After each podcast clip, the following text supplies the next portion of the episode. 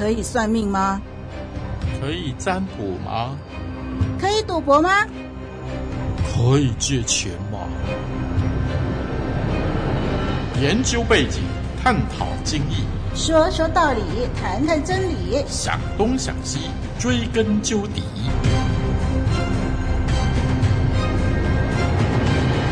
听众朋友平安，我是林丽文，很高兴我们又再一次在这个节目想东想西一起讨论问题。希望这个节目可以帮助我们解决我们生活中信仰上的许多的困惑。在这一集的节目里边，丽文要特别跟大家来讨论：问米招魂，真的是在与死去的亲人交谈吗？问米招魂，真的是在与死去的亲人交谈吗？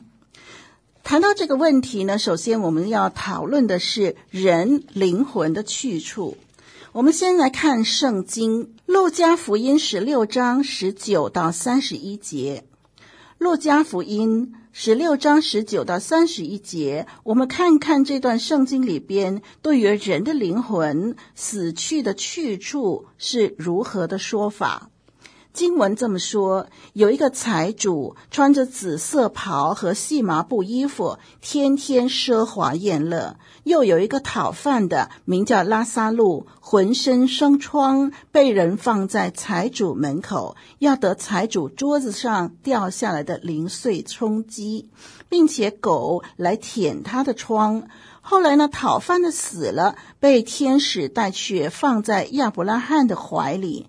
财主也死了，并且埋葬了。他在阴间受痛苦，举目远远地望见亚伯拉罕，又望见拉撒路在他怀里，就喊着说：“我主亚伯拉罕呐、啊，可怜我吧！打发拉撒路来，用指头沾点水，凉凉我的舌头，因为我在这火焰里极其痛苦。”亚伯拉罕说：“儿啊。”你该回想你生前享过福，拉萨路也受过苦，如今他在这里得安慰，你倒受痛苦。不但这样，并且在你我之间有深渊限定，以致人要从这边过到你们那边是不能的，要从那边过到我们这边也是不能的。财主说：“我主啊，既是这样，求你打发拉撒路到我父家去，因为我还有五个弟兄，他可以对他们做见证，免得他也来到这痛苦的地方。”亚伯拉罕说：“他们有摩西和先知的话可以听从。”他说：“我主亚伯拉罕呐、不是的。若有一个人从死里复活的到他们那里去的，他们必要悔改。”亚伯拉罕说：“若不听从摩西和先知的话，就是有一个从死里复活的，他们也是不听劝。”听众朋友，我们看到呢，这里就讲到一个有钱的人，他生前呢眼中没有神，目中没有人，他是一个非常奢侈浪费的人，天天奢华宴乐。另外一个人呢是讨饭的，叫做拉撒路，他们两个人有一天都去世了。拉萨路因为在主里，他就被天使带到天堂去，在他们的老祖宗亚伯拉罕那里一起享受天伦之乐。而这个财主因为生前是目中无神的人，他死后就到地狱里面去受痛苦。地狱里面是非常可怕的，有极大的火焰，叫他实在是无法忍受。于是他远远的就看见生前在他的门口讨饭的乞丐拉萨路，现在在天堂享受的这么美好、这么安详的生活，他非常的羡慕。又看到他的老祖宗亚伯拉罕的时候，他就忍不住了，他要求说：“是不是可以打发这个讨饭的拉萨路来，沾点水，凉凉我的舌头？”他在地狱里边真是受到极大的痛苦，以致他实在没有办法忍受。他要求这么一丁点儿，只要求沾点水，凉凉他的舌头。我们看见哦，他的要求很小，这让丽文想到啊，他在地狱里面一定非常非常痛苦。要是我啊，我就会要求，可不可以拿一桶水来，或者拿一杯水来？大概不会要求这么小，就是给我一点点，一滴水沾沾我的舌头，凉凉我的舌头。可是这个财主呢，却是这样的要求，他的要求这么小，这么小，表示他只要有这么一点点的舒服，他就很满足了。因为他现在实在非常痛苦，他不敢奢望人家给他多少，他所要求的这么小，表达了痛苦的程度。可是他的老祖宗亚伯拉罕呢，在天堂那一端就告诉他说：“这是不行的，因为你和我之间有深渊相隔，天堂和地狱之间是不能够互相往来的，因为那之间有深渊相隔。”然后财主就说：“好吧，如果是这样，那不如你就打发这个讨饭的拉撒路从死里复活回去吧，到我的家里去，去告诉我家里头那些的兄弟姐妹，让他们能够知道死后的确有天堂地狱，而不要像我现在这样荒淫的过日子，让他们能够醒悟过来，免得他们死后像我一样来到地狱受苦。”亚伯拉罕呢？他的老祖宗就告诉他说：“不行，如果你的家人愿意悔改的话，其实我们的先知早就告诉他们许多的教训，他们有神的话语，足以让他们信从。如果他们不信从神的话语，即使有一个人从死里复活，去告诉他死后的世界，仍然是没有用的。”好，那这一整段的圣经呢，就是主耶稣所讲的人死后的世界的事实。所以人的灵魂去哪里啊？人的灵魂，如果他是在主里，是在神里面，是属于神的人，那么他死后呢，就在乐园里边，在天堂里边。而如果一个人不属于神，他死后呢，就在地狱里边受苦。好，那么人死后有没有办法跟活人来往呢？我们看。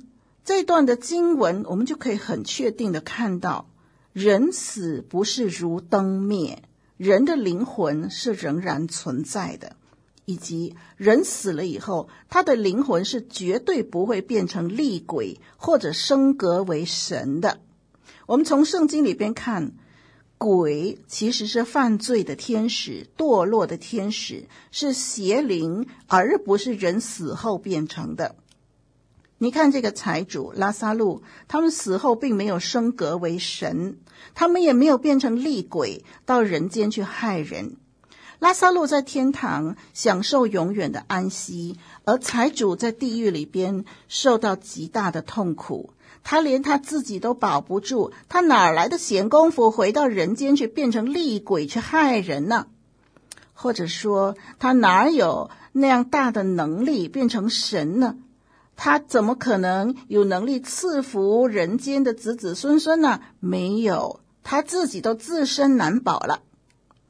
我们再从这一段的经文看见，人今生有没有信靠神，就决定了他死后的去处。一个信靠神的人，他死后到神的乐园去，到天堂去；一个没有信靠神的人，因为他有。罪还没有解决，他的罪就拦阻了他到神那里去，于是他的结局就是到地狱里面去。我们看见天堂和地狱是存在的，我们也从这段的经文看见，一个信主的人跟神、跟耶稣要永远在一起。刚才的路加福音经文呢，就进一步告诉我们说，这个阴间啊，这个地狱啊和天堂啊。啊，阴间和乐园之间呢、啊，是有一个深渊永远相隔的。人死后不能够再回到人间，不可能跟这个世界上的任何人有任何的接触。我们很肯定的说，我们所有的供奉、所有的祭品、所有的冥纸、香烛等等，对于死去的人是完全没有帮助的。他们绝对没有办法享受我们的供奉，他们也完全没有办法给活着的人有任何的保佑、任何赐福的能力。有的人就说啊，人死了以后不可能跟活人来往，可是那个招魂怎么说呢？我们请灵媒来招魂的时候呢，灵媒身上附着的就是我们祖先的灵魂呐、我们招的时候呢，所谓的这个仙人，他讲话的声音就跟我们那个仙人一模一样啊，他们的动作举止谈吐都是我们的仙人，明明就是他们，怎么可能呃不是他们呢？那招魂这件事情。到底招上来的灵魂是不是我们的祖先呢？我们来看看圣经给我们的答案。圣经也曾经记载类似的事情。我们来读一下旧约圣经《撒母耳记上》二十八章三到二十五节。想东想西，追根究底。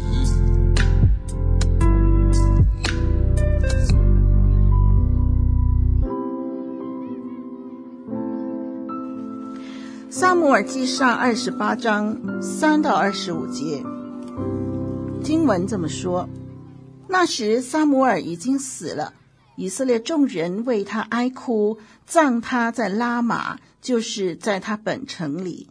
扫罗曾在国内不容有交鬼的和行巫术的人。非利士人聚集来到苏念安营，扫罗聚集以色列众人在基利波安营。扫罗看见非利士的军旅，就惧怕，心中发颤。扫罗求问耶和华，耶和华却不借梦或巫灵或先知回答他。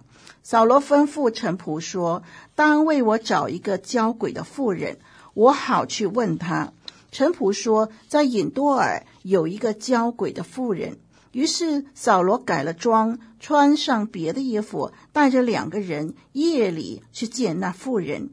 扫罗说：“求你用交鬼的法术，将我所告诉你的死人为我招上来。”妇人对他说：“你知道扫罗从国中剪除交鬼的和行巫术的，你为何陷害我的性命，使我死呢？”扫罗向妇人指着耶和华起誓说：“我指着永生的耶和华起誓，你必不因这事受刑。”妇人说：“我为你招谁上来呢？”回答说：“为我招撒母耳上来。”妇人看见撒母耳，就大声呼叫，对扫罗说：“你是扫罗，为什么欺哄我呢？”王对妇人说：“不要惧怕，你看见了什么呢？”妇人对扫罗说：“我看见有神从地里上来。”扫罗说：“他是怎样的形状？”妇人说：“有一个老人上来，身穿长衣。”扫罗知道是撒母耳。就屈身，脸伏于地下拜。撒母耳对扫罗说：“你为什么搅扰我，招我上来呢？”扫罗回答说：“我甚窘急，因为非利士人攻击我，神也离开我，不再借先知或梦回答我。因此，请你上来，好指示我应当怎样行。”撒母耳说：“耶和华已经离开你，且与你为敌，你何必问我呢？耶和华照他借我说的话，已经从你手里夺去国权，赐予别人，就是大卫。因你没有听从耶和华的命令，他恼怒亚玛力人，你没有灭绝他们，所以今日耶和华向你这样行，并且耶和华必将你和以色列人交在非利士人的手里。”明日你和你众子必与我在一处了。耶和华必将以色列的军兵交在非利士人手里。好，这段经文读到这里。这段的经文主要就是讲到以色列的国王扫罗离弃了神，不愿意听从神，所以神就离弃了他。扫罗知道神已经把他离弃了，要另外立一位王来带领以色列国。扫罗的王位仍然维持在那儿，还没有结束他的王朝。这个时候，他就面对了一场的战争，就是非利士人的战争。这个非利士人非常强大，扫罗一看就害怕了，因为他知道神已经离开他，他心里面没有一个依靠，他很害怕。大敌当前，他就怕的不知道这场战争打赢还是打输。扶助他做王的先知撒母耳，那个时候已经去世了。一方面呢，神不愿意回答他，他求问神，神不理他；另外一方面，撒母耳先知又去世了，他真的不知道要找谁求问谁。面对大敌当前，他实在很慌。于是呢，他就找了灵媒招魂，希望把撒母耳先知的灵魂叫上来，问问他说明天的战争到底是胜还是败。我们从经文里面就看见撒母耳的确是上来了，跟他就说了一番话。我们暂且不谈这场的战争最后是胜利还是失败，我们单单说灵媒所招上来的这个鬼魂到底是不是撒母耳？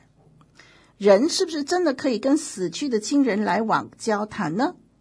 那我们来分析一下这段的经文。首先，第一，除了这段经文以外，圣经里边从来没有死人从阴间上来跟活人说话的记载。如果真的有这样的事情，那这条路就是敞开的话，那死人和活人来往就很繁忙了。这个世界一定会成为很恐怖的世界。第二，财主曾经要求亚伯拉罕打发拉撒路到他家里边去传福音，免得他们这个兄弟们也到这个地狱里边受苦。可是亚伯拉罕不许可，因为死去的人没有办法再和活人来往。这是我们刚才所研究的经文。如果是这样的话，那为什么在撒母耳记这段呢？这个上帝又破例许可撒母耳来跟扫罗说话呢？在刚才我们读的第十二节讲到，撒母耳上来了，妇人看到撒母耳，有人指出说，这个灵媒都还没有招魂，可是撒母耳就已经上来了。如果灵媒还没有开始做法，撒母耳就已经上来，那么请问谁通知撒母耳上来呢？是神通知撒母耳吗？还是天使通知撒母耳呢？到底是谁呢？我们注意第六节清清楚楚地说：“耶和华不借梦或巫灵或先知回答扫罗。”既然神本来就不愿意回答扫罗，为什么神这个时候又改变主张呢？为什么神又许可让这个撒母耳从地里上来向扫罗说一番话呢？神为什么做事会先后矛盾呢？如果神破例差遣撒母耳上来向扫罗说话，那么他肯定有一个很重大的使命要成全神的旨意，神才会破例吧。可是我们仔细的读这段经文，我们就看见撒母耳上来说话的那个内容，无非是警告、责备而已。这里并没有这个需要啊，呃，需要神为了警告，需要神为了责备而去做一件违反灵界管理的定律。最后，我们看见撒母耳对扫罗说：“你为什么搅扰我，招我上来呢？”这一段更是让我们看见漏洞百出啊。扫罗有什么权柄，可以借着交鬼的女人到阴间去搅扰撒母耳呢？撒母耳已经去世了，已经安息在神的怀里，怎么可能会受到那个交鬼的女人的干扰呢？这完全是虚谎的。所以从我们以上的分析来看呢，这个所招上来的完全是邪灵的假冒，不是撒母耳。无论所招上来的鬼魂装得多么像死去的先人，那个仍然是邪灵假冒的。我们跪拜祖先的时候，其实死去的亲人的灵魂已经不在那里，他们已经没有机会接受我们的供奉，反而我们不知不觉给邪灵制造了机会，是邪灵在那儿享受我们的跪拜。丽文从小就在一个常常喜欢招魂的家庭里边长大。丽文的家庭里面呢，常常有事没事的时候呢，他们就会找灵媒来通灵、来招魂，把死去的亲人呢都叫上来聊聊天。丽文啊，从小啊就在这样的环境里边看着招魂的过程。这些招上来的鬼魂所说的话呢，有的时候呢好像很准确，可是有的时候也说了许多谎言。我们看见这些招上来的所谓的什么呃，丽文的叔叔啦、伯父啦、祖父啦，哇，这些所谓的鬼魂呐、啊，当他们通过灵媒的口呢讲一些话的时候，好几次丽文就发现他们说的是谎言，因为他们所说的一些事情呢，是我们整个家族都知道的一些事实，可是这招上来的鬼魂所说的内容呢，却跟我们所知道的事实有很大的出入。因此丽文心中常常很纳闷，常常就觉得为什么以前我的公公啊、叔叔啊、啊伯父啊，现在讲话都不一样了？为什么我们大家所知道的事情，从这个鬼魂口中所说出来的是完全相反的事情呢？丽文那个时候虽然年纪很小，可是却已经察觉到这个招上来的鬼魂有很大的问题。弟兄姐妹，我们要非常的警醒，不要上魔鬼的当。好，这集的重点就是问米招魂。绝对不是在跟死去的亲人交谈，而是邪灵假冒死去的亲人。基督徒不要跟邪灵打交道，当然也不可以进行问米招魂的事情了。好，我们这一集就谈到这喽。我是丽文，愿上帝祝福你，再会。